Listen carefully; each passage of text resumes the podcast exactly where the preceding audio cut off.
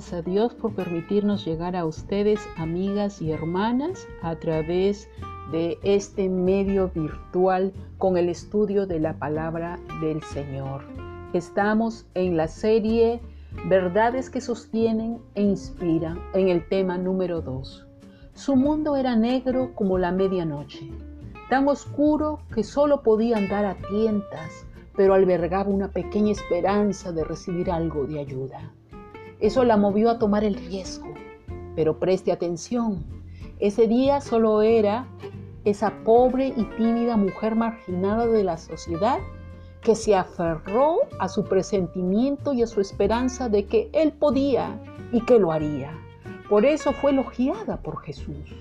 ¿Qué es lo que tuvo ella para que Jesús descubriera que él la había ayudado inmediatamente y en secreto? Ella había confiado que Jesús era quien decía ser el Hijo de Dios. Ella tuvo la convicción de que Jesús podría hacerlo y por eso lo tocó. Su toque manifestó su esperanza de que Él lo haría, pues la Escritura dice que sin fe es imposible agradar a Dios, ya que cualquiera que se acerca tiene que creer que Él existe y que recompensa a quienes lo buscan según Hebreos 11, versículo 6 en la nueva versión internacional. Fe es la creencia de que Dios existe y de que Él es bueno. La fe no es una experiencia mística, ni una visión a medianoche, ni una voz en el silencio. Es optar por creer que aquel que lo hizo, que lo hizo todo, no nos ha abandonado y aún envía su luz en medio de nuestras vidas sombrías y que responde a los gestos de fe que manifestamos. Ella tenía la esperanza de que Él le respondiese, lo anhelaba, pero no sabía si lo haría. Lo único que sabía era que Él estaba presente y que Él era bueno. Eso es fe. La fe no trata de creer que Dios hará lo que uno quiere. La fe es creer que Dios hará lo correcto, lo conveniente para uno.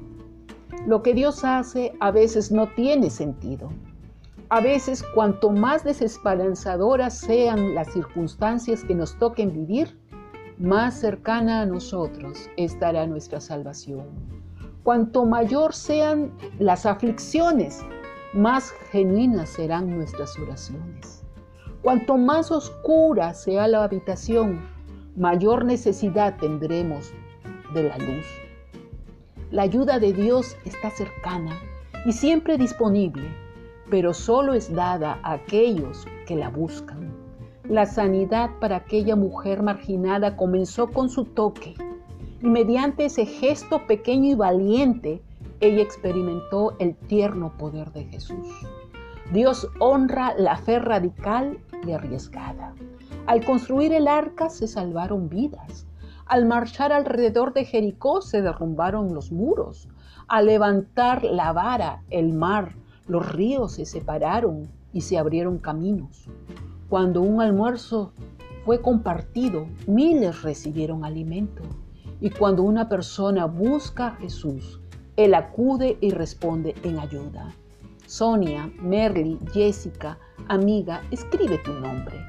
La ayuda de Dios está a la mano y siempre disponible, pero solo se la da a quienes la buscan. Por eso sigue buscando al Señor con confianza, creyendo que le encontrarás. Pierina, Paula, Patricia, amiga, escribe tu nombre. Dios usó ese momento oscuro de aquella mujer para que todas nosotras también podamos estar convencidas que Él obrará, que hará lo que es correcto y conveniente para nosotros, pues Él ha prometido estar con nosotros todos los días y por la eternidad. Créele a Dios, pues aunque tú y yo no lo entendamos, Él siempre hará lo que es correcto y conveniente para nosotros. Conmigo será, si Dios permite, hasta mañana. Shalom.